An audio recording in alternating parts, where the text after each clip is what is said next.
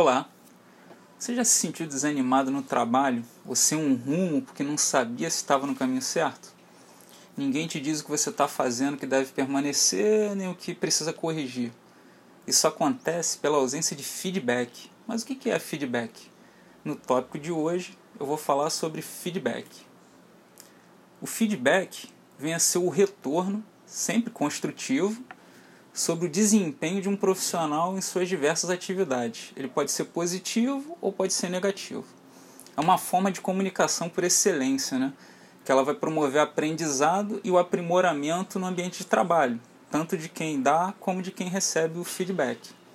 E qual a importância do feedback?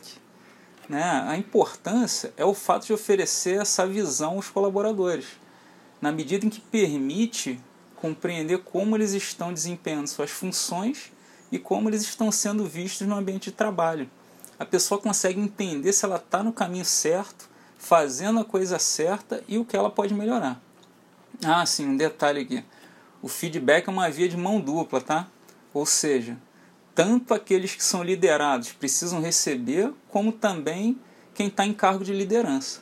E o mais importante, é preciso maturidade de ambos os lados para que não recaia em conflitos destrutivos. Lembrando, o feedback é sempre construtivo.